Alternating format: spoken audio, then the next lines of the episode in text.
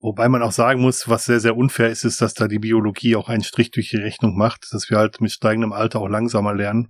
Mhm. Und ähm, wir lernen vielleicht viele Sachen schneller, weil wir es besser andocken mhm. können, weil wir ein gut, sehr, sehr großes Grundgerüst mhm. haben, wo wir Sachen reinbringen können.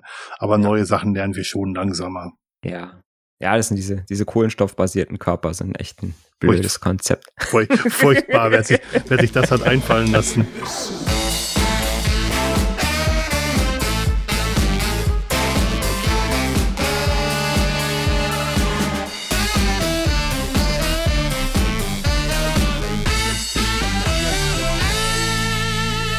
Willkommen zu einer neuen Episode von Basszoom. Mein Name ist Mario Hommel und am anderen Ende des Internets sitzt der Dirk Deimecke. Hallo. Hallo Dirk, grüß dich. Hi. In der heutigen Folge geht es um wieder ein zweiwortiges Buzzword, nämlich digitale Souveränität.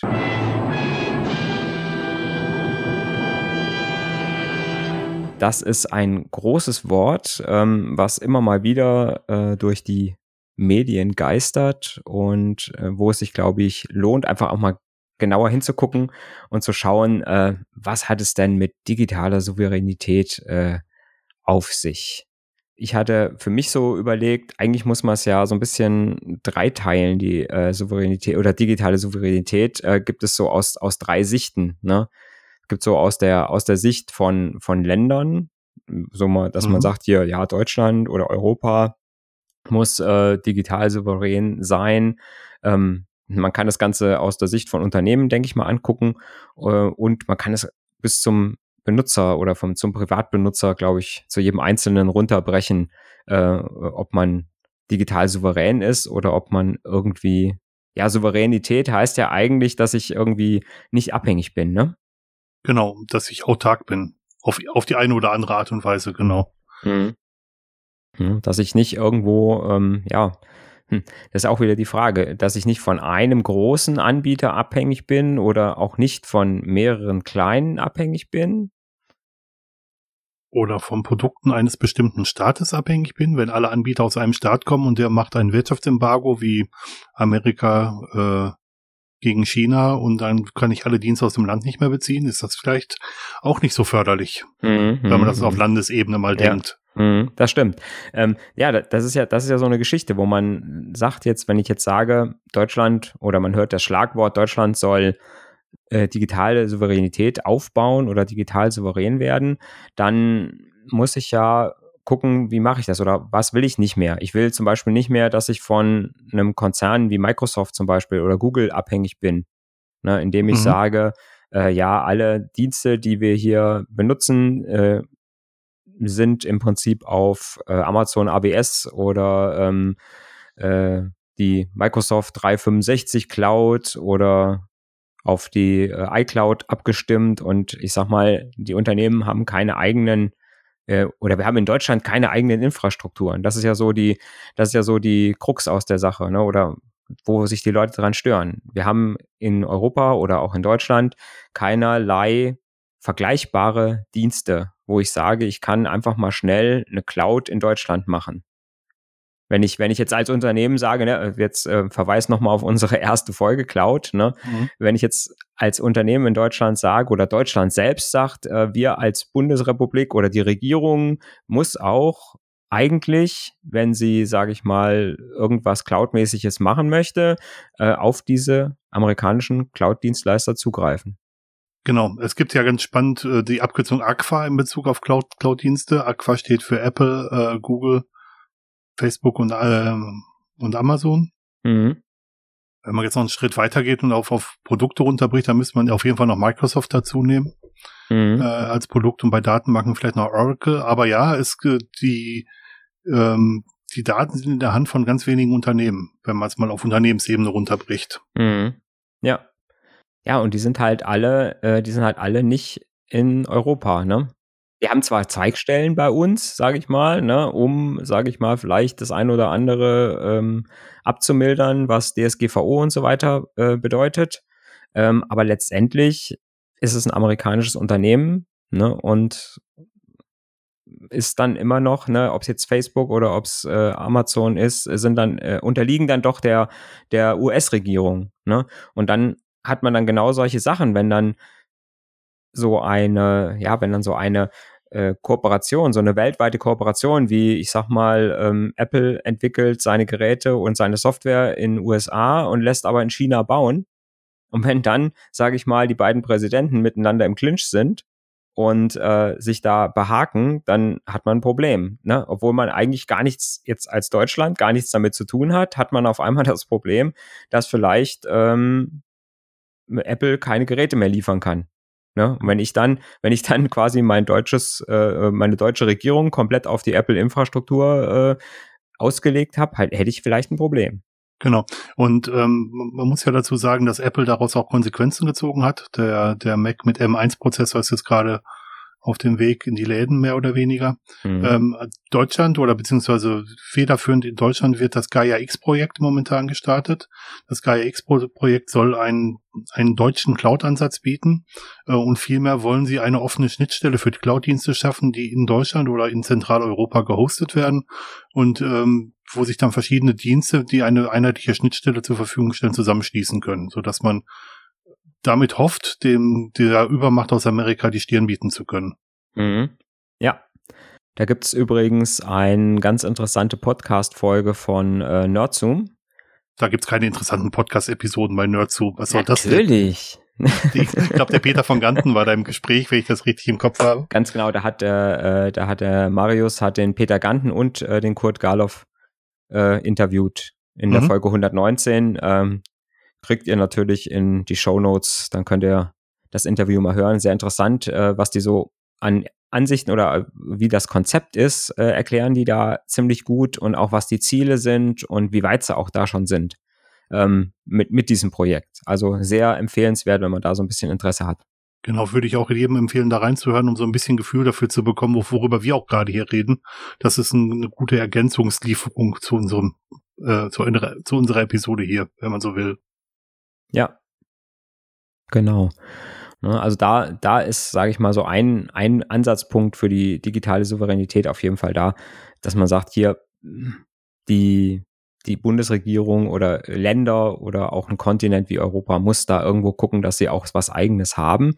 Ähm, wobei es natürlich da auch so ein paar Gegenansätze gibt. Äh, ein Artikel aus dem Handelsblatt, den ich gelesen habe, ein Kommentar, ähm, der äh, spricht sich also dagegen aus. Der sagt, eigentlich ist das der falsche Ansatz, jetzt zu sagen, ich will alles äh, selber im eigenen Land machen, ähm, weil man sich da viel zu sehr, sage ich mal, einigelt und man kann eigentlich gar nicht gegen diese weltweiten Kooperationen oder Zusammenarbeiten äh, ankommen mit einem eigenen einzelnen Dienst, ähm, weil ne, man einfach nicht die Ressourcen hat, wie die ganze Welt. Also man hat einfach als Deutschland, kann man niemals äh, etwas aufbauen wie, wie ein global agierender Konzern.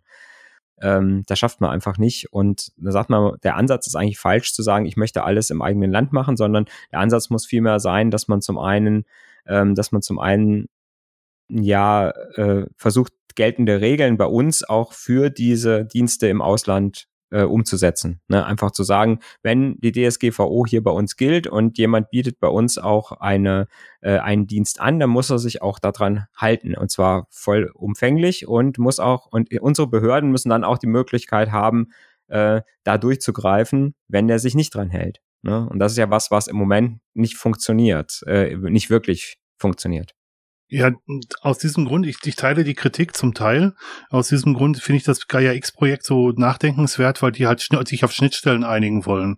Da kann halt alle Anbieter, die eine entsprechende Schnittstelle bedienen können, können sich da zusammenschließen. Das ist nicht nur ein Produkt und das ist nicht nur eine, eine Gruppe von Leuten, sondern das ist viel, viel größer gedacht mhm. als, als ein einzelnes Produkt. Ähm, ich gebe ihm auch insofern recht, als dass ich sagen muss, man muss die Unternehmen dazu bringen, die DSGVO einzuhalten, also die Datenschutzgrundverordnung. Manchmal wird sie auch als GDPR, also General Data Protection Rules, äh, referenziert. Aber ähm, was machen wir denn, wenn die äh, amerikanische Gesetzgebung der, G der DSGVO im Weg steht? Wenn beispielsweise der Patriot Act dazu führt, dass jedes Unternehmen, das ein Mutterunternehmen in, in Amerika hat, Zugriff auf die Daten amerikanischen Behörden ohne Richtervorbehalt rausgeben muss. Mhm. Das beißt sich, das geht nicht zusammen, das kann ja. nicht funktionieren. Mhm. Ja, da ist dann der letzte, der letzte Punkt in dem Artikel ist eigentlich, ähm, dass man sagt, man muss Verschlüsselung stärken. ne? und im Prinzip überall Ende zu Ende verschlüsseln. Und dann hat man eigentlich das Problem nicht mehr oder nicht mehr in dem Maße, weil in dem Moment, wo ich äh, die Daten quasi Ende zu Ende bei irgendeinem äh, Cloud-Anbieter äh, speichere, sind sie verschlüsselt und es kann dann halt auch eine amerikanische Regierung nicht mehr darauf zugreifen. Ähm, ja, das ist ja auch nur, nur, nur, nur halb richtig letzten Endes. Mhm. Also ähm, Amerikaner wollen gerne Hintertüren in, in, in Messengern zum Beispiel haben und die, die europäischen Behörden wollen das auch gerne. Ja, das ist ja jetzt ganz frisch, ne? Dass die, äh, dass sie gesagt haben, wir müssen äh, Terror verhindern wieder mal, ne? Ist immer die hm. Frage, in was man es einpackt. In, ja, genau. Ne? Kinder, Kinder, Kinderpornografie, Kinderpornografie Terror, oder Terror, das sind so die genau, gängigen ja. Methoden. Oder Klima. Na, ich glaube Klima nicht so sehr, aber ich glaube, ja, Klima kommt noch. Klima, Klima kommt doch, genau. Ähm, das ist ein, ist, ist ein bisschen schwierig. Und, aber mhm. man darf sich auch, äh, auch wenn die Ende-zu-Ende-Verschlüsselung gegeben wäre, aus den Metadaten lassen sich auch Rückschlüsse ziehen. Mhm. Also man sollte es nicht zu, äh, zu, zu einfach machen letzten Endes. Also ich aber die Inhalte, die Inhalte kann ich auf jeden Fall verschlüsseln um einfach da Zugriffe zu verhindern, denke ich mal. Und deswegen darf es auch keine Hintertüren geben. Ne? Deswegen muss eine Verschlüsselung möglich sein, äh, die einfach von Ende zu Ende ohne irgendeine Hintertür sicher ist und so sicher ist, dass man, ich sag mal, hundertprozentig geht ja sowieso nicht, aber ich sag mal, wenn, wenn ich halt mit einer entsprechenden Rechenpower vielleicht doch zwei oder drei Jahre brauche, dann reicht das schon. Erstmal. Ich würde da gerne, ähm, gerne ein bisschen widersprechen, weil mhm. Eine Ende-zu-Ende-Verschlüsselung ist eine Verschlüsselung von Endgerät zu Endgerät. Wenn ich durch einen sogenannten Bundestrojaner Zugriff auf das Gerät bekomme, kann ich auch die Nachrichten lesen. Also ich muss dann zwar auf das Gerät draufkommen, aber ähm, ich habe die Möglichkeit, die Nachrichten zu lesen. Ich kann es vielleicht auf dem Transportweg nicht abfangen und lesen, mhm. aber ich kann es, wenn ich auf das Endgerät draufkomme, in jedem Fall lesen. Und die, äh, die Innendienste und Geheimdienste zahlen horrende Summen dafür, solche äh, Lücken zu finden, wo sie ihren Trojaner dann einbauen können mhm. und auf Geräte bringen können. Ich will jetzt hier auch kein Schreckensszenario mhm. malen, ja. nur, nur darüber müsste man sich im Klaren sein. Mhm. Und auch wenn man sich den am weitesten verbreitesten Messenger anguckt, den es momentan gibt, dann gehört er einem Riesenkonzern, einem aus der Aqua-Gruppe. Und es ist schon lange in Diskussion, dass Werbung in die Chats eingebaut werden soll. Und wenn Werbung in die Chats eingebaut werden soll, dann können, können auch die Nachrichten gelesen werden, weil die Werbung soll zielgerichtet passieren und auf sich auf die Chat-Inhalte stützen. Also von daher, auch was jetzt gerade verschlüsselt passiert, heißt nicht, dass es auf Dauer so sein wird. Mhm, ja. Wobei, wenn ich jetzt, sage ich mal, als Cloud-Nutzer oder ich sag mal, wenn ich jetzt sage, ich nutze einen Cloud-Dienst und mache Ende-zu-Ende-Verschlüsselung, dann mh, hm, sollte es ja eigentlich so sein, dass der, dass das beim Anbieter, wo das gespeichert wird, nicht entschlüsselt wird, bevor mhm. es gespeichert wird. Ne? Mhm. Das heißt, dann nützt es auch nichts, wenn ich beim Anbieter einen Trojaner installiere. Richtig. Und somit ist jetzt diese, äh, einfach diese, ja, ich sag mal, das ist ja eigentlich der Punkt, wo ich sage, da äh, ist die Gefahr für so eine Cloud-Nutzung im Ausland mhm. da. Ne? Dass einfach sagt, die Regierung sagt, okay, hier Cloud-Anbieter, du musst deinen, diesen Trojaner von uns installieren oder ist er, wird geheim installiert. Muss ja gar nicht so sein, dass der, äh, muss ja gar nicht so sein, dass der das ähm, auf Anordnung macht, sondern es kann ja auch sein, dass ein Geheimdienst die hackt und sagt, ne? Und wenn aber dann die Verschlüsselung so ist, dass dieser Trojaner es nicht lesen kann, weil es da schon verschlüsselt ankommt, dann habe ich da das Problem schon nicht mehr. Natürlich habe ich auf meinem Endgerät habe ich natürlich immer das Problem, dass mich da jemand hacken kann. Aber da ist dann auch völlig egal, wie und wo das gespeichert ist. Ne? Mhm. So, sobald auf meinem Endgerät irgendwas ist, ist es egal, wo ich irgendwas nutze. Aber ich habe diese einfach diese Sicherheit, dass ich sage, okay, nee, aber das, was ich da irgendwo in der Cloud gespeichert habe, da kommt keiner dran, außer mir. Mhm. Wenn ich dann drangekommen bin, kann es sein, wenn ich gehackt bin, dass dann jemand natürlich äh, äh, drankommt. Das ist klar. Ne? Aber ansonsten, sag ich mal, wäre das schon mal ein Ansatzpunkt, den man auf jeden Fall äh, verfolgen müsste, wenn man einfach sagt, man nutzt weiter globale Clouds oder Clouds im Ausland. ein weiterer Ansatzpunkt wäre natürlich zu sagen, dass man äh, Protokolle benutzt, die allgemein bekannt sind und die nicht in, in der Hand einzelner Leute liegen, ähm, die auch weiterentwickelt werden und die offen liegen, so dass man nachvollziehen kann, wie die Kommunikation äh, vonstatten geht und wie sie auch auf dem Transportweg ähm, äh, geschützt ist. Wir reden jetzt sehr viel über Datenschutz, aber das finde ich auch wichtig. Ähm, zum Beispiel sollte man sich als Endnutzer überlegen, dass man jeden Dienst benutzt, der auf S endet, quasi HTTPS mhm. als in, in, in einem Webbrowser eingeben. Und wenn man die Mails auf seinem Mailprogramm, in seinem Mailprogramm empfängt, dann sollte man bitte auf IMAP S nutzen oder SMTP S zum Senden des äh, der Mails, dann ist zumindest eine Transportverschlüsselung gewährleistet. Das heißt, die, ähm, die Nachrichten, die ich verschicke, die wandern nicht als Postkarte durch das weite Netz, sondern die kommen tatsächlich über verschlüsselte Wege durchs weite Netz und die können auf dem Weg nicht eingesehen werden. Ja. Genau. Wenn wir jetzt mal, sage ich mal, ein bisschen runtergehen auf die Unternehmen, mhm. digitale Souveränität für Unternehmen, ähm, ja, da sind wir im Prinzip wieder, auch wieder bei unserer Folge 1 Cloud, ne, mhm. wo wir sagen, äh, mache ich das als Unternehmen und sage, ich, ich verlagere meine sämtliche IT irgendwo in eine Cloud und ähm, jetzt ist es mal ganz egal, ob das eine amerikanische Cloud oder eine deutsche Cloud ist. In dem Moment gebe ich einfach äh, einen Teil meiner Souveränität, meiner digitalen Souveränität ab. Ne? In mhm. dem Moment sage ich, äh, ich habe keinen Surfer mehr im Keller stehen und ähm, wenn der Dienstleister morgen sagt, ich bin pleite und zieht den Stecker, ne, oder die Putzfrau geht durch den Surferraum und zieht den Hauptstecker raus, ja, ähm, weißt du, was ich meine? Ja, dann auf jeden ist Fall. Es, hm? Dann ist es äh, so, dass ich natürlich ein Stückchen weit mich abhängig mache als Unternehmen. Egal, jetzt sage ich mal, unabhängig von, wo ich jetzt irgendwelche Dienste beziehe. Und wenn ich mich an einen Dienstleister da komplett hänge, dann ähm, sage ich mal, ist das eine, finde ich, so schlecht wie das andere, oder?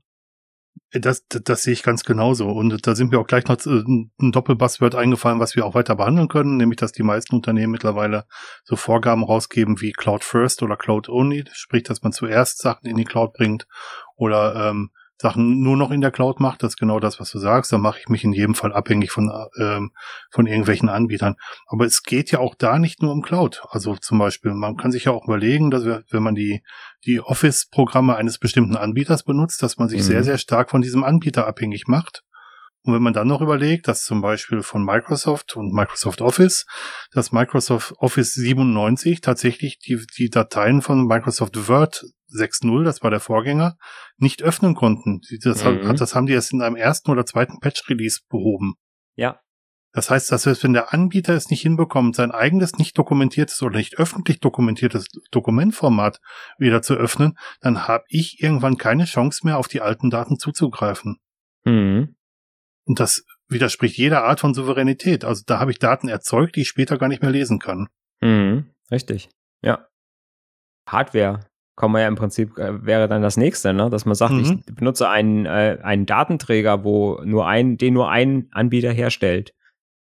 Ne? Oder äh, ja, eine bestimmte Laufwerksart, die nur ein Anbieter herstellt. Und wenn der äh, auf einmal nicht mehr liefert oder die Software nicht mehr kompatibel ist zu meinem neuen Betriebssystem, äh, habe ich auch ein Problem, weil ich nicht mehr an die Daten drankomme, obwohl ich die Daten selber unten in meinem Tresor liegen habe, ne? in mhm. Form von irgendwelchen Magnetbandkassetten, aber ich kann sie nicht mehr lesen, weil ich kein Gerät mehr dafür habe.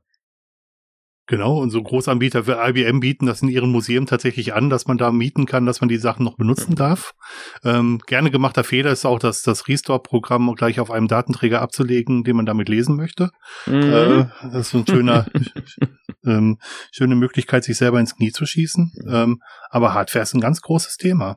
Und wenn man mhm. sich anschaut, dass die meisten Finanzdaten, gerade was wir im Bankenbereich sehen, mindestens für zehn Jahre vorbehalten werden müssen, dann müssen eigentlich auch die IT-Systeme, die diese Daten lesen können, für zehn Jahre vorgehalten werden. Ja, ja. Mhm. Und vor zehn Jahren hatten wir, ja, Windows 2008, oder? Mhm. Ja. Server, auf der Serverseite. Ich weiß, dass ich ganz lange bei mir im Büro hatte ich einen Rechner stehen, wo noch OS 2 drauf installiert war und ähm, Lotus Army Pro, die, Text, die Textbearbeitung. Geile Textbearbeitung. Weil ich, weil ja. ich tatsächlich alte Dateien in Datensicherung hatte, die in diesem Army Pro Textformat mhm. waren und die nur damit lesbar waren. Ne? Und wenn ich, wenn jemand die, ich, ich hatte zwei, dreimal tatsächlich den Fall, dass jemand so eine Datei brauchte, dann habe ich die auf diesem Rechner geöffnet, und habe sie dann tatsächlich als Doc-Datei gespeichert und da konnte Word sie auf einmal wieder lesen. Un unglaublich. Also das ist, ähm, was, was Mario und ich damit sagen wollen, ist, das ist gar nicht so weit weg. Mhm. Und gar nicht so lange her, eigentlich. Nee, nee. Na gut, für uns alte her. Säcke sowieso ich nicht. Aber sagen, wir sind ja schon alt, aber. Nein, aber die, die Gefahr besteht halt, dass man sich von solchen Dokumentformaten abhängig macht. Und ähm, es ist zwar nicht vorzustellen, dass sich ein, ein, ein Anbieter wie Microsoft, dass der mal in die Pleite geht oder in den Konkurs geht, aber es gibt durchaus Beispiele von vielen, vielen Diensten, die mal da waren und wieder verschwunden sind. Oder viele, viele Softwarehersteller, die mal da waren und wieder verschwunden sind. Ähm, wenn man sich von einem bestimmten Softwarehersteller abhängig macht, weil man keine offenen Standards benutzt, und das wäre dann mein Tipp auch, offene mhm. Standards zu verwenden, äh, weil man keine offenen Standards benutzt, dann steht man auf einmal im Regen. Es sei denn, mhm. man hat wie Mario noch einen Rechner von vor dem Krieg oder eine virtuelle Maschine, womit man die, dann die Datei noch öffnen kann. Mhm. Ja. Also als Privatanwender denkt man an sowas normalerweise Richtig. nicht. Mhm. Ja. Ja, aber auch, äh, ich sag mal, auch in vielen Firmen, finde ich, ist es äh, immer noch so, dass es äh, nicht so bedacht wird. Ne? Weil äh, ich sag mal, man geht einfach davon aus, dass wenn ich irgendeine, irgendjemand eine XLSX-Datei schicke, dass er die auch öffnen kann. Weil, ne, Office, Microsoft Office der Standard ist. Oder wenn ich dem eine DocX-Datei schicke, gehe ich einfach davon aus, dass der die öffnen kann. Ne? Und dass die dann vielleicht bei ihm anders aussieht als bei mir, weil ich vielleicht eine Schriftart installiert habe, die er nicht hat oder ähm, ne, mhm. äh, solche Geschichten oder dass ich vielleicht eine XLSX-Datei nicht so ganz funktioniert, weil ja doch, sage ich mal, ich eine ganz andere oder eine etwas ältere Version von Excel habe oder die eine oder andere Version ist. Äh, ja, das, das, das denken, da denken die Leute nicht dran. Das, da ist auch so der Nicht-ITler, der denkt einfach, ja, ich schicke dem hier eine DocX, die kann doch jeder öffnen. Mhm. Ne? Oder, ne? Was haben Sie denn für ein Betriebssystem auf dem Rechner? Ja, Office. ja, ja, genau. Ja, genau. Ähm, ja, ihr merkt schon, das ist ein relativ, relativ schwieriges Thema tatsächlich, ähm, damit umzugehen. Das ist für unbedarfte Anwender schwierig und für uns als äh, Computerfutz ist das auch schwierig. Ähm, gibt ISO-Standards bei, ähm, bei Dateiformaten. Ähm, Microsoft, also LibreOffice oder OpenOffice nutzen diese offenen Standards wenn man eine solche Datei in Microsoft Office aufmacht, dann sagt, das, äh, sagt er, dass die Datei möglicherweise kaputt ist, allein um äh, Leute wieder dahin zu bringen, dass sie in den Office, in den Microsoft Office Formaten gespeichert werden. Mhm. Ähm, Meinst du das Mike Absicht, dass sie das machen? Ja, na klar. Die Fehlermeldung? Die, die sind laufen, da sind ja keine blöden Leute unterwegs, das sind ja schon helle Köpfe, das ist wirklich gewollt.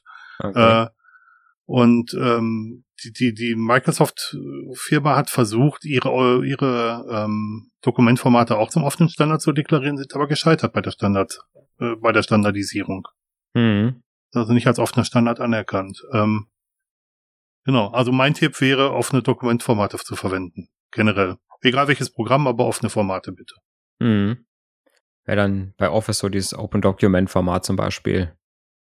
Zum Beispiel, genau. Mhm. Es gibt, gibt noch andere, die nicht ganz so ausführlich dokumentiert sind und die nicht ganz so viel Spielraum bieten für, für, mhm. für Veränderungen. Und bei deinem Beispiel mit der Excel-Datei, wenn jemand den Zeit, die, die Schriftart nicht installiert hat, dann kann zumindest der Inhalt immer noch transportiert werden. Mhm. Dann sieht es halt nur im Design ja. vielleicht blöd aus. Mhm. Aber der Inhalt ist zumindest da. Aber es gibt durchaus Formate, wo man noch nicht mal den Inhalt lesen kann. Mhm. Was sagen wir denn zu Portable äh, Document Format? Das war mal total böse. Mittlerweile ist es gut dokumentiert, auf Open Source auch tatsächlich, also ein mhm. offener Standard geworden. Aber da gibt es ein paar Möglichkeiten, durchaus ähm, Mist zu bauen mit, um es mal vorsichtig zu formulieren. Mhm. Man kann Makros, an, Makros da einbauen, die nur beim Drucken ausgeführt werden und dann habt ihr einen Vertrag, wo drin steht, dass ihr ein bestimmtes Gerät für 500 Euro kauft. Mhm. Und das Makro macht im Hintergrund einmal 10 daraus beim Druck und dann steht auf dem ausgedruckten Dokument ein 5000 Euro. Und wenn es dann unterschreibt, dann habt ihr etwas für 5000 Euro gekauft und nicht nur für 500 Euro. Mhm. Ja. Ja, also so, so, so unveränderlich, wie man das immer denkt, so nach dem Motto, ich mache ein PDF, dann kann das niemand mehr ändern und das mhm. sieht über, auf jedem Rechner gleich aus und äh, das bleibt für immer so, wie es ist, ist gar nicht so, ne? Das ist gar da nicht so. Man schon ein bisschen aufpassen. Genau. Also Dokumentformate sind eine Riesenfalle. Ich möchte gerne noch zu den Lizenzkosten kommen, wenn man sich nämlich an, auf Anbieter verlässt, zum Beispiel auf einen Datenbankanbieter Oracle. Dann war es vor 100 Jahren mal so, als es noch Single-Core-Prozessoren gab, damals vom Krieg, dass man eine Lizenz pro Prozessor bezahlt hat. Und dann sind die ersten Multicore-Prozessoren auf den Markt gekommen. Da hat Oracle gemerkt, dass man ja mit einer, einem, einer Lizenz pro Prozessor sehr viel mehr Daten verarbeiten kann, wenn man so einen Multicore-Prozessor hat. Mhm. Dann haben sie einfach die Lizenzgebühren angehoben auf 0,75 Lizenzen pro Core. Das mhm. hieß so, die ersten Systeme waren vielleicht vier Core-Systeme, dann hat man für die gleiche, das gleiche System auf einmal das Dreifache an Lizenzkosten bezahlt. Mhm. Also wenn man sich abhängig macht von bestimmten Softwareanbietern, kann das auch in immensen Kosten enden. Gerade ja. wenn, gerade wenn die Software in Anführungsstrichen gemietet wird und nicht gekauft wird. Mhm. Ja, ne, oder wenn ich gezwungen bin, immer Updates zu kaufen, mhm. äh, weil ansonsten mein Programm nicht mehr läuft und ich bin aber angewiesen darauf, dass es läuft. Hm. Das ist, ist natürlich super schwierig, sage ich mal. Ja, äh, jetzt ja, bei einem, ja, bei einem Office, sage ich mal, habe ich eine gewisse Wahlfreiheit, das ist klar. Ne? Aber wenn ich irgendeine Spezialanwendung in der Industrie oder so habe, die speziell für mich geschrieben ist, dann habe ich ja sowieso, habe ich ja sowieso, sage ich mal, eine Abhängigkeit von dem Programmierer oder vielleicht von dem Unternehmen, was es für mich programmiert hat. Ne? Ja. Und äh, äh, dann sind wir wieder auf der Ebene, dass man sagen muss, okay, das, das Programm, der, der Source Code muss so gut dokumentiert sein und der muss auch, sage ich mal, mir zur Verfügung stehen, mhm. dass ich, sage ich mal, äh, ohne Probleme auch den Anbieter und den Programmierdienstleister wechseln kann, ohne mhm. dass mir äh, ein Schaden entsteht. Ne, da muss man dann das im Hinterkopf haben. Ne, da kann man nicht sagen, okay, ich muss jetzt, äh, ich sag mal, ich muss eine andere Software einfach einsetzen können und es funktioniert weiter. Das geht ja nicht, weil ich einfach einen speziellen äh, eine spezielle äh, Anwendung habe, sondern da muss ich dann äh, quasi einfach die Infrastruktur dahinter so haben, dass ich unabhängig bin. Ne? Ich muss den Source Code haben, der Source Code muss vernünftig dokumentiert sein und äh, jemand, der, man sagt immer so schön bei uns im, in, als Banker, ne, ein fachkundiger Dritter muss ich äh, muss ich in angemessener Zeit äh, einen Einblick und äh, einen Überblick verschaffen können. Okay. Und du, muss du bist jetzt langsam Auditor, oder? ja, genau. Hm? Wobei man auch manchmal, das muss man auch sagen, man hat einfach nicht die Wahl, wenn eine bestimmte Business-Software, die man braucht, um sein Unternehmen nach vorne zu bringen, eine bestimmte Konstellation von Hardware oder Software vorschreibt, dann ist man halt relativ gekniffen. Also da muss man auch da schon ganz am Anfang gucken, äh, was man da braucht und was man da umsetzen will. Und mhm. äh, wenn man es nicht ändern kann, dann ist es auf jeden Fall gut zu wissen, dass man es nicht ändern kann. Oder alleine zu wissen, dass man da einen Engpass hat. Dass man an, an äh, abhängig ist, ne? weil dann kann mhm. man wieder sagen, okay, ich muss da auch ein spezielles Augenmerk auf diesen Dienstleister mhm. äh, richten und muss auch gucken, dass da ja nichts passiert. Ne? Weil das ist quasi das, was mein Überleben bedeutet, wenn dem irgendwas passiert. Ja. Genau. Oder äh, einfach Exports aus der Datenverarbeitung in, äh, aus der Datenbank in einem Format machen, was ich irgendwo anders auch weiterverwenden kann. Mhm. so als genau. so SQL-Exporte kann man ja nicht fast jeder Datenbank einlesen. So muss man halt die ja. Spezifika der entsprechenden Datenbank rauslöschen. Aber ja, mhm. also man muss halt dann öfter vielleicht Backups machen. Mhm. Zum Beispiel. Genau. Ja, zum Thema Unternehmen noch irgend welche Anmerkungen von dir? Nein, nur dass für Unternehmen natürlich das gleiche gilt wie auch für, für, für, für, für die Länder, die du angesprochen hast. Ja. Eigentlich sind die Länder ja auch große Unternehmen, wenn man so will. Das stimmt, ja. Ähm, die dann halt auf einer ganz anderen Ebene und auf einer viel höheren Ebene äh, operieren, aber es sind, sind äh, Unternehmen, die im, Dienst, im Dienste der Bürger unterwegs sein sollten und häufig auch sind. Mhm. Ja. Genau. Ja, ich denke, dann können wir mal noch mal eine Ebene tiefer gehen und können quasi jetzt mal so in die wir sind jetzt relativ hoch geflogen, ne? Also mhm. mit äh, Länder und äh, Kontinenten und äh, Großunternehmen. Und jetzt gehen wir mal in den Sinkflug und kommen äh, zu äh, dem, was vielleicht auch den ein oder anderen Hörer so bei sich selbst äh, interessieren könnte. Äh, wie kann ich oder wie kann, kann ich als Privatanwender denn digital souverän werden, unabhängig werden oder äh, wodurch werde, vielleicht erstmal, wodurch werde ich denn un, äh, werde ich denn abhängig? Oh, da gibt's so viel zu, zu sagen. Fangen wir, fangen wir mit einer ganz einfachen Sache an, die man auch relativ einfach abstellen kann, nämlich Mail. Mhm. Man kann eine Mailadresse bei einem der beliebig vielen freien Anbieter nutzen. Früher war GMX sehr äh, aktuell. Gmail ist in aller Munde oder Hotmail oder wie sie auch alle heißen mögen. Äh, man kann überall sich so eine Mailadresse klicken. Und wenn ein solcher Dienst seine, seine Nutzungsbestimmungen ändert oder sagt, ich möchte auf einmal Geld für diesen Dienst haben, dann steht man relativ schnell im Regen mit seiner Mailadresse. Mhm. Und dagegen kann man was unternehmen, wenn man es möchte kann sich zum Beispiel eine eigene Domain mieten. Das kann jeder, auch ohne technischen Sachverstand. Man kann mit dieser, dieser eigenen Domain zu einem Mail-Anbieter gehen und sagen, empfang du doch die Mails für meine Domain. Dann hat man eine eigene Mailadresse unter eigener Domain und dann kann man diese auch zu einem anderen Anbieter umziehen, wenn man das möchte. Mhm. Also damit macht man sich von einem Mail-Anbieter erstmal nicht abhängig und man kann die Mailadresse über Jahrzehnte, so wie ich jetzt beispielsweise, einfach weiterverwenden. Mhm. Ja, das ist schon richtig. Aber ähm, wie das, aber? Das, was du jetzt gesagt hast oder das, was du erzählt hast, ne, das hm. war jetzt für dich relativ logisch und eindeutig, für mich auch. Hm. Hm. Ne? Aber ich sag mal, der normale Privatanwender, ja. der jetzt nicht IT-affin ist, der muss ja erstmal wissen, damit er das, was du jetzt gesagt hast, umsetzen kann, muss er mhm. erstmal wissen, wie funktioniert denn E-Mail überhaupt? Ja. Ne? Was ist denn überhaupt eine Domain? Mhm. Ne, wie kann es denn sein, oder ich sag mal, wie funktioniert denn das, dass wenn ich an ne, äh, Mario at irgendwas schreibe, äh, dass das dann auf dem richtigen Surfer ankommt und ähm, wie, wie, was steckt da technisch dahinter? Weil ich glaube, wenn man das nicht weiß, dann kommt man gar nicht auf den Gedanken, das irgendwie anders zu machen, weil ich sag mal, ich sag mal, der Benutzer, der in den, in den ja, oder in, in, der, in der Verlegenheit ist, sich jetzt eine neue Mailadresse zu holen. Ne? Oder der überhaupt seine erste E-Mail-Adresse braucht. Ne? Wobei mhm. immer die, die Frage ist, wenn man so sich unter den Jugendlichen, ähm, wo man sich unter den Jugendlichen so äh, umhört, die sagen dann, äh, ja, Mailadresse brauche ich doch nur, um mein Netflix-Passwort äh, Netflix zurückzusetzen, wenn ich es mal vergessen habe. Ähm, ne, das ist doch dieses Passwortrücksetzteil, wo ich da immer gucken muss. das ist so, ja, das ist so. Ne? Mhm. Ne? Ansonsten haben die überhaupt keinen Bezug mehr zu E-Mail. Mhm. Oder die viele oder die meisten äh, haben, haben das nicht mehr. Ne? Ja. Also wenn ich meinen Kindern sage, geh doch mal in dein Mailprogramm, äh, ne, da müsstest du jetzt eine Mail haben. Äh, Mailprogramm, ach so, das, ja, stimmt, da, da gucke ich ja nie rein. Ähm, ja, ne? okay. Und dann machen sie es auf und dann sind dann 100.000 ungelesene. Oh, äh, ja. Hm. das ist tatsächlich so, ne? Und ich sag mal, wenn jetzt der normale Benutzer, sage ich mal, der kriegt frischen Rechner oder kriegt frischen Handy, ein Smartphone und ähm, muss jetzt sage ich mal, sein Google-Konto anlegen, wenn er zum Beispiel ein Android-Handy sich gekauft hat, äh, dann legt er sich sein Google-Konto an und dann sagen die, ja, hier hast du gleich E-Mail. Genau. Ne? Dann braucht er nie, dann hat er, dann hat er seine E-Mail-Adresse im Gmail und äh, das war's. Ne? Also der macht sich da nie wieder Gedanken drüber.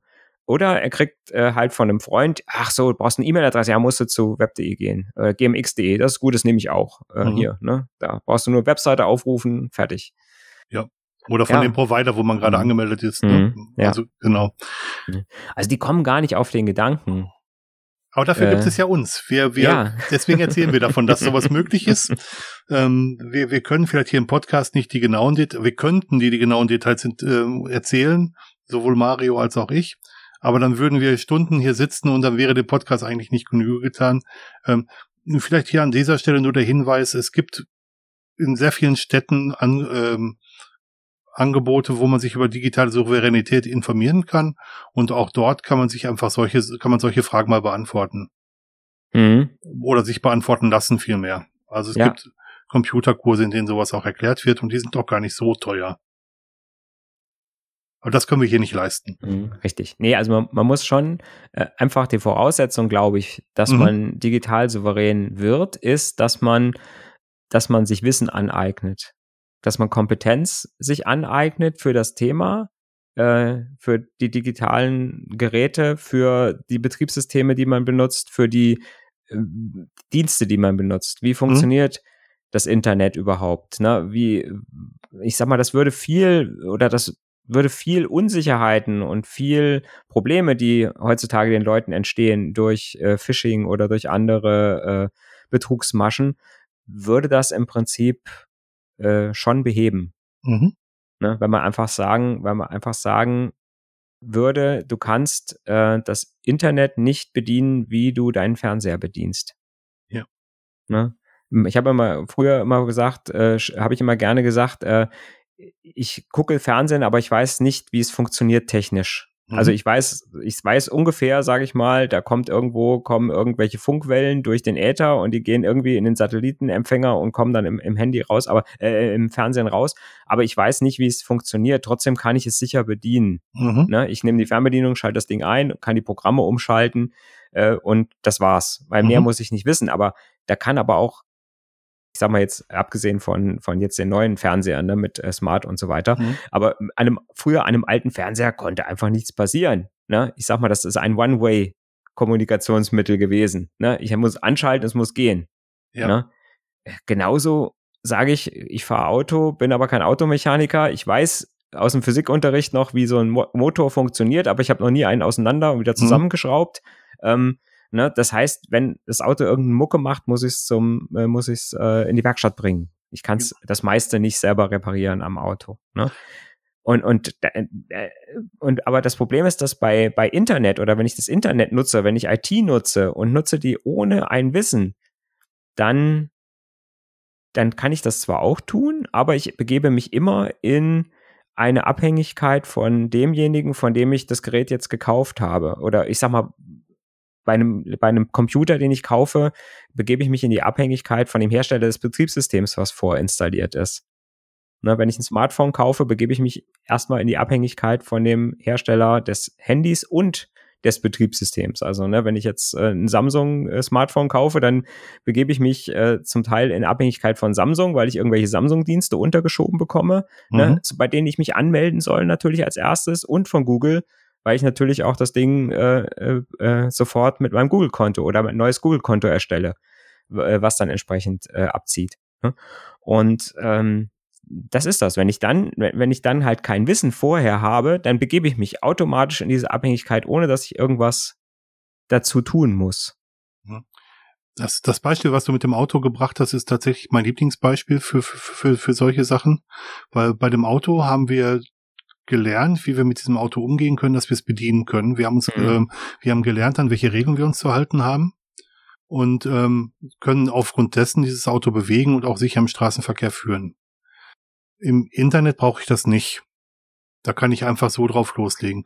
Mit der Gefahr, dass ich auch da einen Unfall baue, dass ich da halt ähm, geldlos werde an verkehrter Stelle, weil ich halt es nicht genau die Hintergründe kenne. Ähm, von daher ist es eine gute Idee, ein bisschen Zeit zu investieren, um zu, zu versuchen, so den, den, das große Bild zu verstehen. Mhm. Um die Details zu verstehen, da gibt es Leute wie uns. Aber um das große Bild zu verstehen, also im, im Beispiel, was du gerade gebracht hast, Automechaniker. Ähm, ich habe auch einen LKW-Führerschein, aber ich kann trotzdem kein Auto auseinanderbauen und, und, und wieder zusammensetzen. Dafür gibt es Automechaniker. Dem gebe ich das gerne, weil ich weiß, dass er es vernünftig macht, mit auch genügend Sachkenntnis. Und da, da müsste man vielleicht auch dann im Internet dazu kommen zu sagen, wenn ich sagen möchte, ich möchte mich ein bisschen unabhängiger von, von großen Diensten machen, dass ich dann jemanden suche und sage, du, ich gebe dir vielleicht mal so, so ein bisschen Geld in die Hand, dass du mich eine Stunde oder zwei coacht oder dass du mich ein bisschen betreust und ähm, dass du mir hilfst, ein bisschen unabhängiger zu werden. Das sind wir nicht gewohnt, weil wir mhm. alles zu Hause stehen haben und weil wir ja denken, dass mit dem Geld, was wir an den Internetprovider, an den Zugangsprovider bezahlen, hätten wir schon alles abgegolten. Aber vielleicht muss man sich an den Gedanken gewöhnen, wenn man das Wissen nicht hat, dass man versucht, das Wissen sich anzueignen. Da bieten sich Volkshochschulen wunderbar für an, tatsächlich. Das stimmt. Da, ja. da, kann, da kann man solche Sachen machen. Oder hier in der Schweiz wäre die Mikroclubschule sowas, wo man, wo man sowas lernen könnte. Ähm, einfach um sich ein bisschen Verständnis dazu anzueignen. Mein Vater beispielsweise hat gesagt, äh, er möchte sich damit gar nicht mehr auseinandersetzen. Mhm. Er hat ein Telefon, was nicht smart ist. Der hat ein, er weiß es nicht, er hat einen digitalen Telefonanschluss, aber er hat ein analoges Endgerät. Ja. Wo, wobei er noch nicht mehr weiß, dass es analog oder digital ist. Und er lebt auch ein, ein Telefon. Ja, genau. Er, er lebt, er lebt auch ein glückliches Leben. Also ähm, mhm. man muss, man muss das ja nicht haben. Wir machen ja. oft den Fehler zu denken, dass man es haben muss. Also für uns ist es undenkbar, mhm. das nicht zu haben, solche, solche Zugänge zu haben, aber äh, zum Glücklichsein braucht man es nicht. Gibt auch Menschen, die es brauchen, die brauchen es einfach nicht, ja. Ja, genau. Ja, das ist richtig. Ähm, wobei ich immer, äh, immer noch äh, fasziniert bin, wie, sage ich mal, jetzt auch durch die aktuelle Situation äh, da teilweise Sachen entstehen und jetzt auch meine Mutter, die eigentlich auch von der Generation her ähm, überhaupt jetzt nicht oder niemals irgendwie äh, Ambitionen hatte, da irgendwelche Internet-Endgeräte zu nutzen, jetzt halt mit ihren, äh, mit ihren äh, Kreisen, Frauenkreisen und so weiter, äh, tatsächlich mit dem Tablet über Skype äh, sich trifft ne? cool. und irgendwelche cool. Sachen macht, ne? wo ich dann vorbeigehe, ne? dann höre ich dann immer die Stimmen und höre so das Lachen und wie sie sich dann irgendwelche Sachen hin und her schicken. Super, finde ich klasse. Ne? Finde ich, finde ich auch großartig, ja. ja. Mhm. Aber was, was ich auch ganz erstaunlich finde, ist, ähm, jetzt kommt eine Geschichte wieder, Opa erzählt vom Krieg. ähm, ich habe das früher immer gemerkt, die ersten, so die ersten Rechner, so die mit Windows 3.1 ne, und DOS noch waren, äh, da musste ich auch Anwenderschulungen bei uns an der Arbeit machen. Mhm. Und ähm, meine ersten Anwenderschulungen handelten davon, wie das Dateisystem funktioniert, wie Verzeichnisse aufgebaut sind, äh, wie Partitionen auf der Festplatte äh, aufgebaut sind, wo viele äh, dann, die das mitgemacht haben, gesagt haben, äh, was ist denn das? Das brauche ich doch nie, ist doch völlig mhm. praxisfern. Ich, ne, ich gehe doch eh hier da in das Fenster, wo die Ordner, wo die gelben Ordnerchen sind und muss ich doch nicht wissen und ne. Ähm, wo ich aber immer gesagt habe, ihr, ihr müsst ja irgendwo die Grundlage verstehen. Wie legt denn so ein Computer Dateien oder was ist überhaupt eine Datei und mhm. wie legt der Computer Dateien auf dieser ominösen Festplatte, die da in dem Rechner ist, ab? Und äh, später habe ich dann, äh, äh, als ich so, so die ersten Linux-Kurse an der Volkshochschule gegeben habe, ähm, da war es ja auch noch so, dass, sage ich mal, äh, sage ich mal, es nicht so einfach war, so ein, so ein Linux zu installieren, ne, wie jetzt. Äh, man muss, da musste man auch schon ein bisschen Ahnung haben von Dateien mhm. und äh, von Partitionen und so weiter. Und da habe ich halt sehr oft gemerkt, dass Leute, die sich unter DOS mit diesen Sachen schon ein bisschen ausgekannt haben. Also die unter DOS schon gesagt haben, ja, ich äh, kann da schon, ich weiß, was so ein Verzeichnis ist und ich weiß, was C-Doppelpunkt ist. Und wenn ich denen dann gesagt habe, ja, äh, ne, C-Doppelpunkt ist so ungefähr das, was bei Linux halt nur ein Schrägstrich ist, mhm. dann hatten die viel, hatten die es viel einfacher, das Wissen einfach jetzt auf so eine andere Geschichte zu transformieren. Und daran, finde ich, sieht man sehr schön, dass man halt einfach, wenn man sich ein gewisses Grundwissen aneignet, dass man dann auch einfach unabhängiger ist, weil man sich von einem System ins andere System leichter reindenken kann. Ne, mhm. Dann ist es auch einfacher, wenn ich weiß, wie funktioniert so ein Smartphone grundsätzlich, kann ich sowohl ein Android-Handy als auch ein Apple-Handy bedienen und mhm. bin nicht davon abhängig zu sagen, ich kann nur Apple-Handys bedienen. Oder ich kann nur Android-Handys bedienen. Mhm. Äh, das kann ich nur so unterschreiben. Also wir lernen am schnellsten, wenn wir Möglichkeiten haben, das Wissen anzudocken an bestehendes Wissen. Ähm, und wenn wir das nicht können, wie bei neuen disruptiven ja, IT-Ideen, wie zum Beispiel Container und, und OpenShift und Kubernetes und so weiter, dann haben wir es relativ schwer, sowas zu lernen. Dann hindert das Fach, das, das Gerüst nur, was wir, mhm. was, was wir im Laufe des Lebens aufgebaut haben.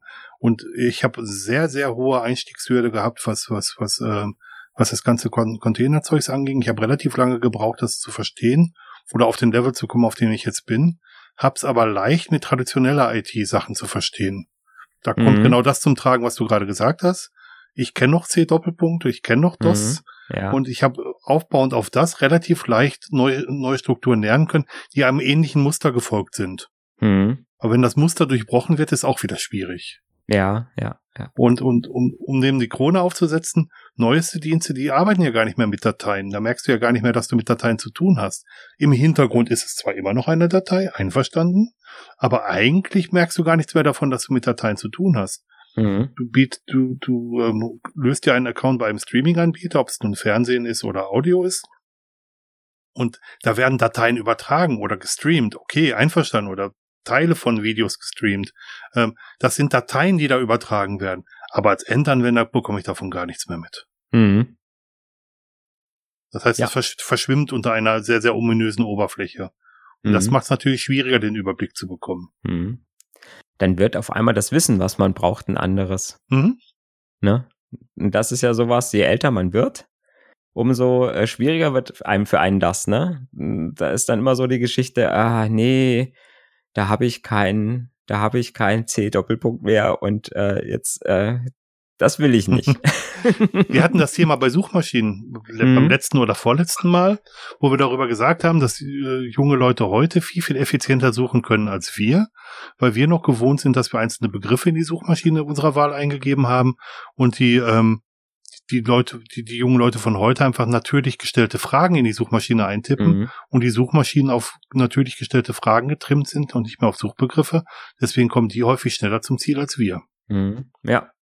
Wir sind halt alte Säcke. Wir sind alte Säcke, ja. ja. Äh, wir müssen im Prinzip, müsste man jetzt eigentlich die Regel erweitern, müsste sagen, ähm, es, es reicht nicht aus, wenn man digital souverän bleiben will, reicht es nicht aus, ein Wissen, einen Grundstock an Wissen zu haben, sondern man mhm. muss das Wissen ständig weiterentwickeln und muss quasi weiter lernen. Das ist ja dieses Geschichte, ne, lebenslanges Lernen, äh, mhm. wäre auch ein Passwort, oder? Ja, ich nehme sofort, ich nehme sofort Lebenslanges auf. Lernen, bitte in die Liste aufnehmen. Jawohl, Chef, wird gemacht, Chef. ja.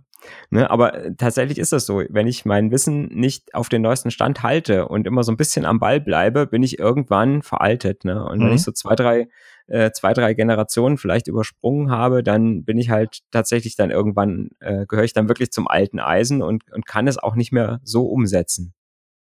Oder ich entscheide an irgendeiner Stelle so, das ist jetzt das Ende, mehr will ich nicht lernen, ich bleibe mhm. jetzt bei dem, was ich habe. Äh, ne? Und das ist es dann. Wobei man auch sagen muss, was sehr, sehr unfair ist, ist, dass da die Biologie auch einen Strich durch die Rechnung macht, dass wir halt mit steigendem Alter auch langsamer lernen. Mhm. Und ähm, wir lernen vielleicht viele Sachen schneller, weil wir es besser andocken mhm. können, weil wir ein gut, sehr, sehr großes Grundgerüst mhm. haben, wo wir Sachen reinbringen können. Aber ja. neue Sachen lernen wir schon langsamer. Ja. Ja, das sind diese, diese kohlenstoffbasierten Körper, sind echt ein blödes Furcht, Konzept. Furchtbar, wer sich, wer sich das hat einfallen lassen. Ja. Ja, genau. Hätten wir doch Symbionten, aber das ist ein ganz anderes Thema. Wollte gerade sagen, jeden Dienstag jeden, nur zum Extra. genau. Wer da mehr darüber erfahren möchte, Star Trek Discovery soll sich gerne den Nerd zum Extra Podcast mit Mario und Marius anhören, wo die aktuelle Folge Discovery durchgesprochen wird.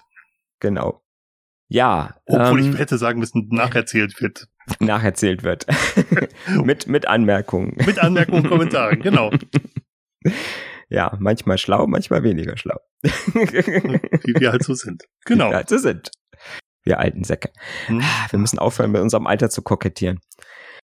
ähm, aber wir sind doch alt. Was soll, was soll ich denn sagen? naja, egal. Egal. Gut. Zurück, zurück zum Thema. Mhm.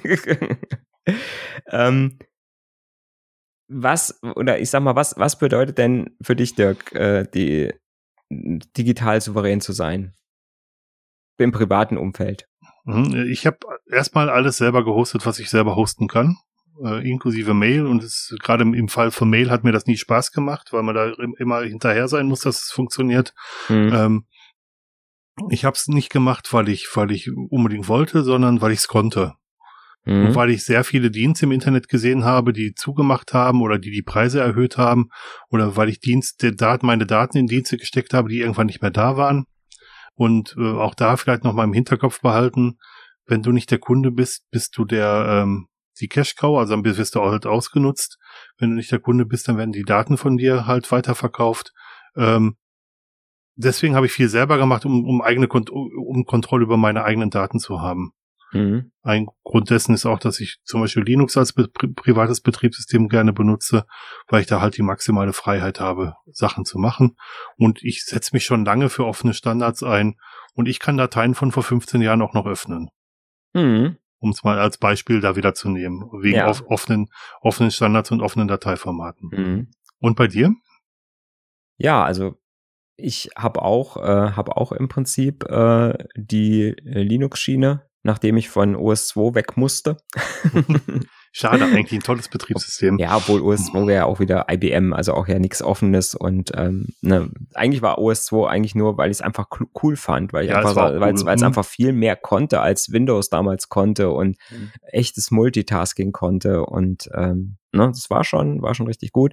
Und wie gesagt, als OS2 dann eingestampft wurde von IBM, äh, habe ich halt gesagt, nee, äh, Windows will ich privat nicht nutzen. Ich habe es zwar an der Arbeit immer durchgehend genutzt, mhm. aber ähm, zu Hause möchte ich einfach was anderes machen. Und wie gesagt, Linux fand ich halt auch cool irgendwie und äh, so als bisschen technisch interessierter äh, war das auch schon äh, so. Ne? Und auch die, äh, auch diese Geschichte mit der eigenen Domain, die habe ich auch schon relativ lang, sage ich mal. Äh, irgendwann dann, als ich meinen Blog eröffnet habe, hatte ich dann auch meine eigene Domain und hm. ähm, habe allerdings noch äh, keinen Providerwechsel gemacht, muss ich sagen. Also bin tatsächlich immer noch bei meinem ersten Provider, weil im Moment hatte ich hatte halt keine, keinen Bedarf da zu wechseln.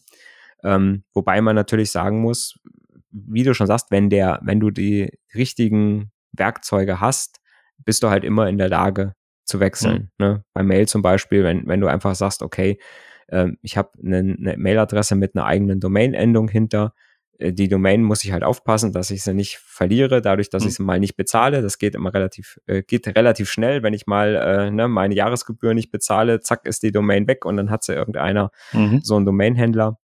Aber ansonsten, ähm, wa was natürlich auch noch dazu gehört, ist, dass ich äh, meine Mails auch oder meine Mail-Datenbank sichere, ne? dass ich die nicht nur beim Provider äh, im, auf dem Surfer habe mhm. und da zum Beispiel über einen äh, Browser drauf zugreife, äh, über Webmail, ne? wie es halt äh, viele Leute doch machen, die haben ihr Web.de oder GMX-Account, äh, wo sie immer nur über die, äh, über den Webmail-Client darauf zugreifen. Das heißt, mhm. die Daten und die Mails liegen tatsächlich nur dort. Und wenn dann mal was passiert, dass zum Beispiel der Account mal gekrackt, gekreckt wird oder jemand kommt an die Zugangsdaten und äh, kommt in den Account rein und der ist dann weg, dann sind halt auch alle Mails, die ich vielleicht haben möchte noch oder von früher äh, sind dann und alle Daten sind natürlich dann weg. Ja. Von daher ist da, äh, äh, denke ich mal, von uns beiden die Empfehlung, äh, nutzt Mail-Clients, Mhm. Gibt da, äh, äh, richtet da die Mailkonten ein und da hat man immer die Möglichkeit, einfach die gesamten Mails einmal lokal auf der eigenen Festplatte zum Beispiel zu speichern äh, und als Sicherung zu haben. Ne? Und dann hat man auch einfach die Freiheit zu sagen, okay, ich ziehe jetzt diese Adresse zu einem anderen Provider um. Mhm. Ähm, da wird dann das Mailkonto gelöscht auf dem Surfer und äh, auf dem neuen Konto kann ich dann sogar die lokalen Mails wieder hochladen, wenn ich möchte. Ja. Ich habe tatsächlich relativ häufig meinen äh, mein Content-Provider, so muss man die ja dann wieder nennen, gewechselt. Bin auch bei verschiedenen Anbietern von virtuellen Servern und von physikalischen Servern gewesen. Mhm. Und habe jetzt als letzten Schluss vor, vor, vor zwei Monaten oder so, habe ich meine, mein, das selber Hosten von Mails aufgegeben und bin mit meiner eigenen Domain mit den Mails halt zu einem, einem, großen Berliner Provider gezügelt. Äh, gezügelt heißt im Schweizerdeutschen umgezogen. umgezogen. umgezogen und, und habe da halt alle Daten dahin übernommen. Und das, das geht dann halt auch sehr gut. Und wie der Mario schon sagt, ähm, macht eine lokale Kopie eurer Daten. Und wenn ihr euch an offene Standards haltet, könnt ihr auch das Mailprogramm wechseln, wenn euch ein anderes besser gefällt. Also das ist auch ein großer Vorteil. Mhm. Ihr seid mhm. nicht abhängig von dem einen Mailprogramm. Mhm.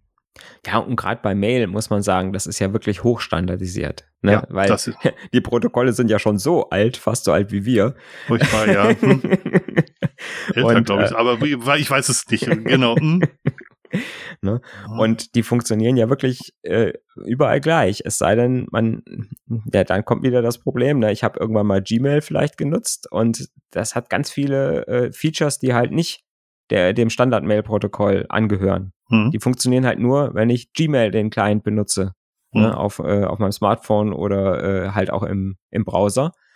Und wenn ich dann natürlich zu einem anderen Anbieter wechsle und diese Features für mich, sage ich mal, adaptiert habe in meinem Workflow, dann fällt es mir mhm. unheimlich schwer, dann glaube ich auch zu wechseln.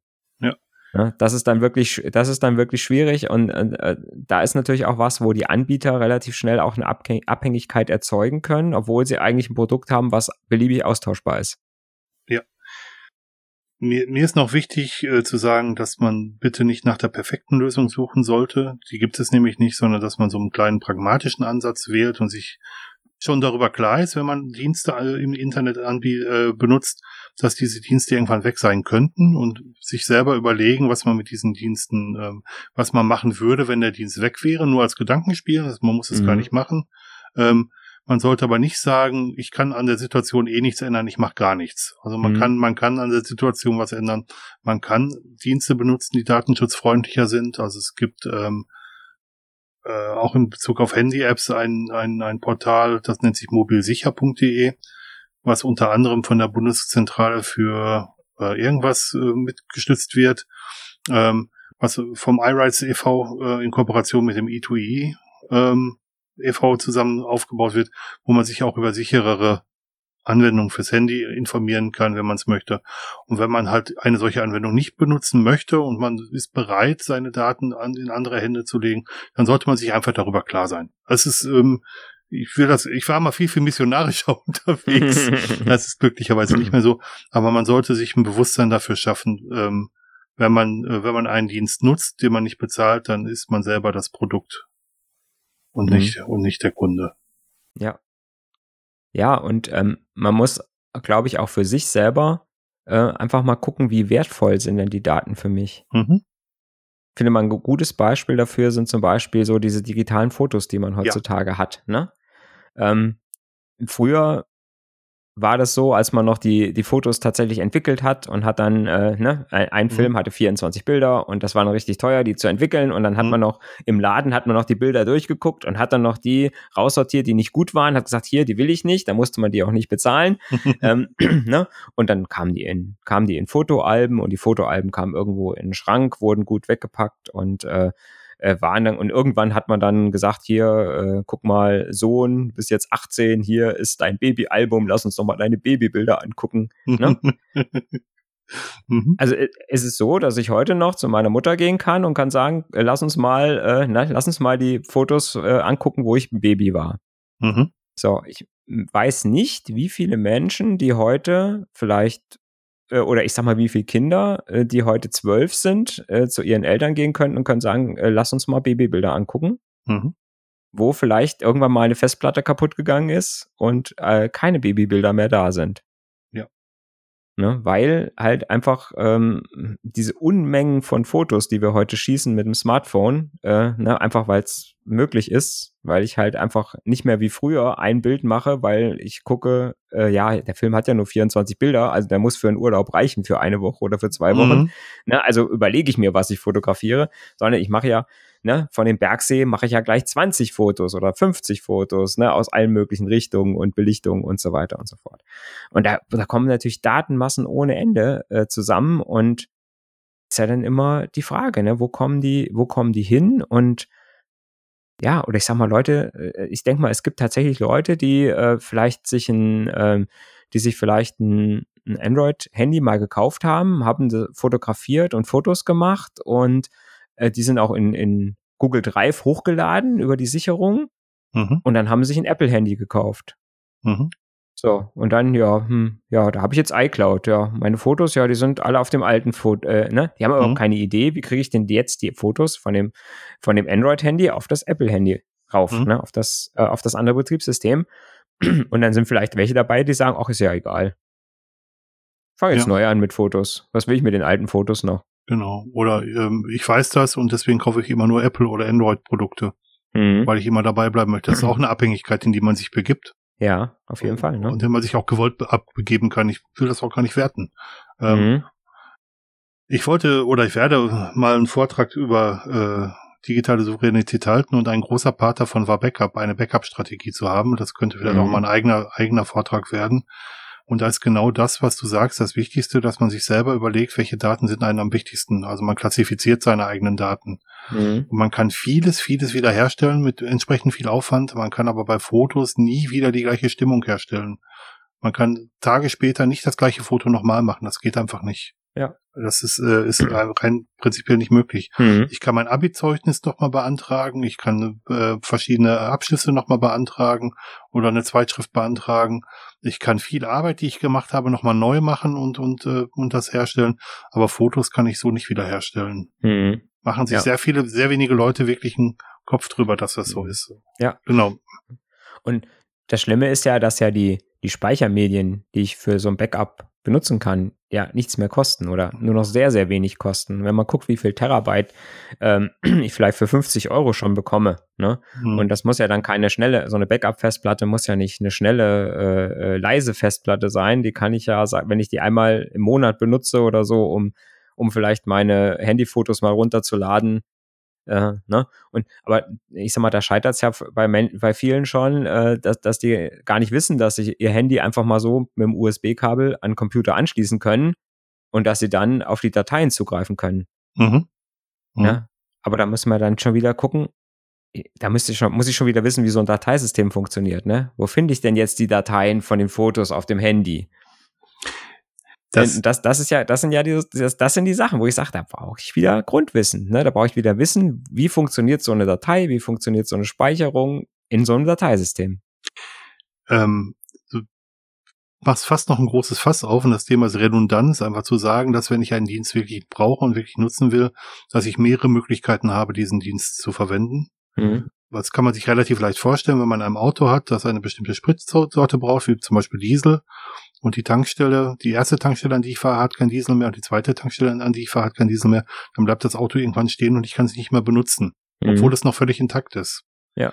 Wenn das Auto zusätzlich noch via Strom fahren könnte, Dann hätte ich einen redundanten, einen, einen Aus, Ausweichantrieb. Äh, gibt's nicht so, wie ich, wie ich das jetzt gerade erzähle. Mhm. Und vielleicht maximal, wenn man so Plug-in-Hybrid hat, für 50 Kilometer oder 100 Kilometer momentan. Aber dann habe ich die Möglichkeit, auch unabhängig davon, ob ich Diesel verfügbar habe, dieses, dieses Auto zu verwenden. Und dieses Prinzip lässt sich weiterdenken in Richtung Backup, was du mit der Festplatte gesagt hast, dass ich zwei Festplatten benutze, damit ich nicht von einer einzelnen abhängig bin. Oder Eine kann ja kaputt gehen, ne? Genau. Oder dass ich bei einem Online-Medium speichere, weil zu Hause könnte ja ein Brand ausbrechen, dann sind die Backup-Festplatten auch kaputt.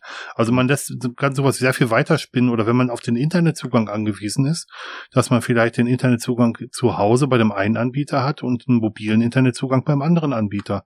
Dass man in jedem Fall Internet weiterverwenden mhm. könnte, wenn es einem wirklich wichtig ist. Richtig. Und ähm, wir, wir, wir Computerfuzis oder gerade wir Sysadmins leben damit, dass wir Sachen dadurch hochverfügbar machen, dass wir immer eine Ausweichmöglichkeit definieren.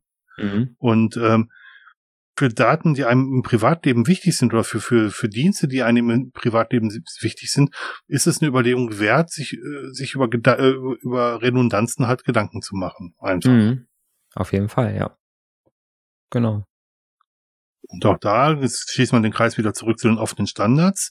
Wenn ich offene Standards verwende, kann ich mehr als ein Programm verwenden, um diese offenen Standards zu bearbeiten. Oder Dateien, die diesen offenen Standards folgen, zu bearbeiten. Oder mehr als ein Mail-Programm benutzen. Ich kann ein Mail-Programm auf dem Handy benutzen und ein völlig anderes mhm, auf, dem, ja. auf, der, auf, dem, mhm. auf dem Rechner, genau.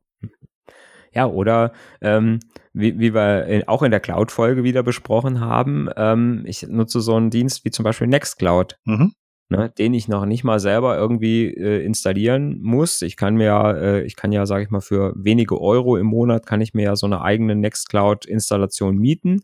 Ne, mhm. Ne, da kümmert sich jemand anders drum.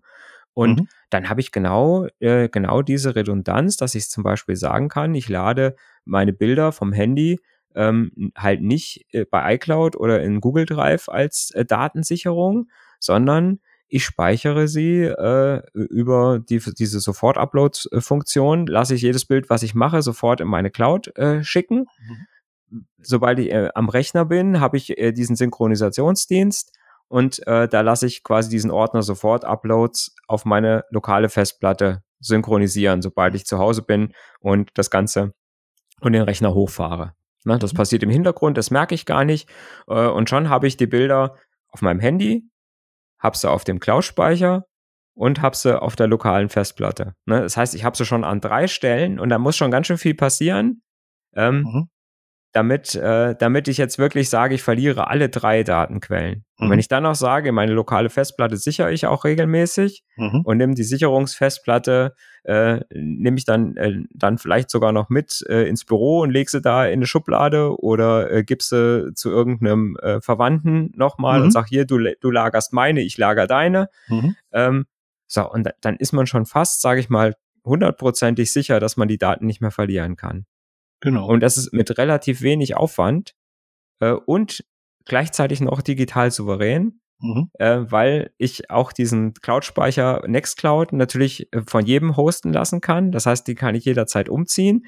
Und mhm. selbst wenn der mal weg ist, sag mal, der, der würde von heute auf morgen wegfallen, habe ich trotzdem noch die Fotos auf meinem Handy, ich habe die Fotos noch auf meiner Festplatte und äh, habe sie noch auf meiner Sicherungsfestplatte. Äh, ne? Oder mein Rechner geht kaputt, auch dann habe ich immer die Möglichkeit, und ich habe die Möglichkeit, wirklich von überall drauf zuzugreifen. Ne? Ja. Das heißt, ich bin bei meinem, ich bin bei meinem Bekannten, sage, ich möchte gerne meine Fotos vom Urlaub zeigen ähm, und habe aber mein Handy nicht mit. Äh, hier hast du einen PC, dann ja, ich logge mich kurz bei meiner Nextcloud ein und schon habe ich meine meine Bilder und kann da eine Dia-Show zeigen. Das finde ich total praktisch. Ne? Und äh, ich sag mal, ist mit wenig Aufwand, aber äh, macht einfach äh, das Ganze sicher. Und äh, ich finde es halt einfach auch total cool und flexibel, dass ich einfach dann völlig unabhängig von dem Rechner und dann ist auch völlig egal, ob auf dem Rechner, ob das ein Mac ist, den derjenige da stehen hat oder ob das ein Windows-Rechner mhm. ist. Mir ist das dann völlig egal, welches Betriebssystem auf so einem Rechner läuft, weil ich einfach, äh, sage ich mal, unabhängig davon den Dienst nutzen kann ich, ich unterschreibe das zu 100 Prozent, äh, so wie du gesagt hast. Und das muss ja gar kein Dienst sein. Man kann sich auch mit anderen Leuten zusammentun und sagen, ich kenne da jemanden, der kann das machen. Vielleicht bezahlen wir dem ein bisschen Geld und der macht das für uns. Wenn man das mit ja. mehreren macht, dann wird das auch gar nicht mhm. so teuer. Ja. Ähm, oder man gründet einen Verein. Oder man gründet einen Verein. Einen loka lokalen Verein, wo man einfach sagt, hier, ja. äh, ne? Oder schließt sich einen an, genau. Hm? Bei uns im ländlichen Bereich, sage ich mal, ne, so tun sich einfach 10, 12 Leute zusammen. Man findet immer ein paar Leute, die so, sage ich mal, ein bisschen affin sind. Und dann könnte man sowas auch, eine, eine Dorfcloud anbieten. Ja, so. Ne? Hm? Und noch einen Schritt weiter gedacht. Ich benutze sehr viel Open Source Software Erstmal, weil ich, weil ich das Prinzip dahinter toll finde und weil ich das halt für, für nachhaltig halte. Mhm. Aber das bringt mich vor allem in die Lage, dass ich von heute auf morgen das Betriebssystem wechseln könnte. Mhm. Ich kann morgen mit einem Mac arbeiten. Ich habe zu Hause Linux. Ich könnte morgen mit einem Mac arbeiten, kann da die gleiche Software weiterverwenden, weil es die auch für Mac gibt. Ich kann übermorgen mit einem Windows-PC arbeiten und kann mit dem ebenfalls weiterarbeiten. Ähm, weil es da die gleiche, gleiche Software gibt. Ich hm. kenne mich vielleicht mit Windows und mit Mac nicht so gut aus, weil wie mit Linux. Das ist halt so, weil da fehlt mir das Wissen. Aber die Software, um arbeiten zu können, kann ich sehr, sehr schnell zusammenfinden. Ja, genau, ja. Und dann ist das Betriebssystem ist dann so ungefähr wie der Fernseher. Ja, genau. Den ich anschalte, ne? Genau. Wo ich eigentlich nicht so genau wissen muss, äh, aber ich sag mal, die, die GUI ist eigentlich bei allen relativ gleich. Genau. Weil ich, ich sag mal, was macht, was macht, was macht denn so ein Betriebssystem? Es, es stellt mir irgendwo Bildchen, wo ich draufklicken kann, dann wird ein Programm gestartet. Ne? Hm. Ich kann es vielleicht nicht bis, in letzte, bis ins letzte kleine, kleine Detail ausreizen. Ähm, kann ich beim Fernseher vielleicht auch nicht, von daher passt mhm. das Bild wirklich gut. Ähm, aber ich, ich kann zumindest mein, mein Day-to-Day-Business, mal das, was ich mein tägliches Geschäft kann ich damit machen. Ich kann mit meine Nachrichten gucken. Mhm. Oder oder meine Texte bearbeiten, wie auch Ganz immer. Genau. genau. Ja, gerade, ja, wie gesagt, wenn du so ein, so ein Programm wie LibreOffice benutzt, kannst du es wirklich auf jeder Plattform gleich benutzen, weil es ja. eigentlich überall gleich aussieht, mehr oder weniger, und mhm. die gleichen Funktionen hat. Und äh, letztendlich kann es dir egal sein, wo es drauf läuft, auf welchem Betriebssystem. Genau. Ich glaube, wir haben es zusammen, oder? Ja, man könnte sicherlich noch ausschweifender werden zu dem einen oder anderen Thema, aber ich glaube so die, die äh, Grundsätze, äh, glaube ich, haben wir haben wir angesprochen und ähm, das ist auch so ein schönes Thema, wo ihr ganz viel ja. Kommentare schreiben könnt, wie ihr eure digitale Souveränität zu Hause gestaltet. Wir machen gerne auch nochmal ein Follow-up dazu, also eine Nachfolgesendung dazu, wenn viele Kommentare zusammengekommen äh, sind und werden es im Rahmen von Feedback mal bearbeiten oder wenn es viel Feedback ist, auch mal vielleicht eine eigene Folge dazu machen, mhm. was, was, was ihr so für Ideen habt, wie man digitale Souveränität erhalten oder, oder überhaupt bekommen kann. Genau. Ja. Ja, weil wie ihr merkt, ist das schon auch ein, äh, ein großes Steckenpferd von uns. Auf jeden Fall. Auf jeden Fall. Letzten Endes haben wir uns darüber kennengelernt. Das muss man ja auch sagen. Das stimmt, ja. ja, dann würde ich sagen, Schreibt, haut in die Tasten, hinterlasst uns Kommentare, schreibt uns auch generell zum Podcast, was euch gut gefällt, was euch nicht so gut gefällt, äh, was wir besser machen können. Nur dadurch können wir auch besser werden. Genau, es muss nicht immer positiv sein. Über negative Kommentare, wenn sie konstruktiv sind, freuen wir uns auch. Äh, wenn ihr uns in die Pfanne hauen wollt, dann hauen wir zurück. So. Genau.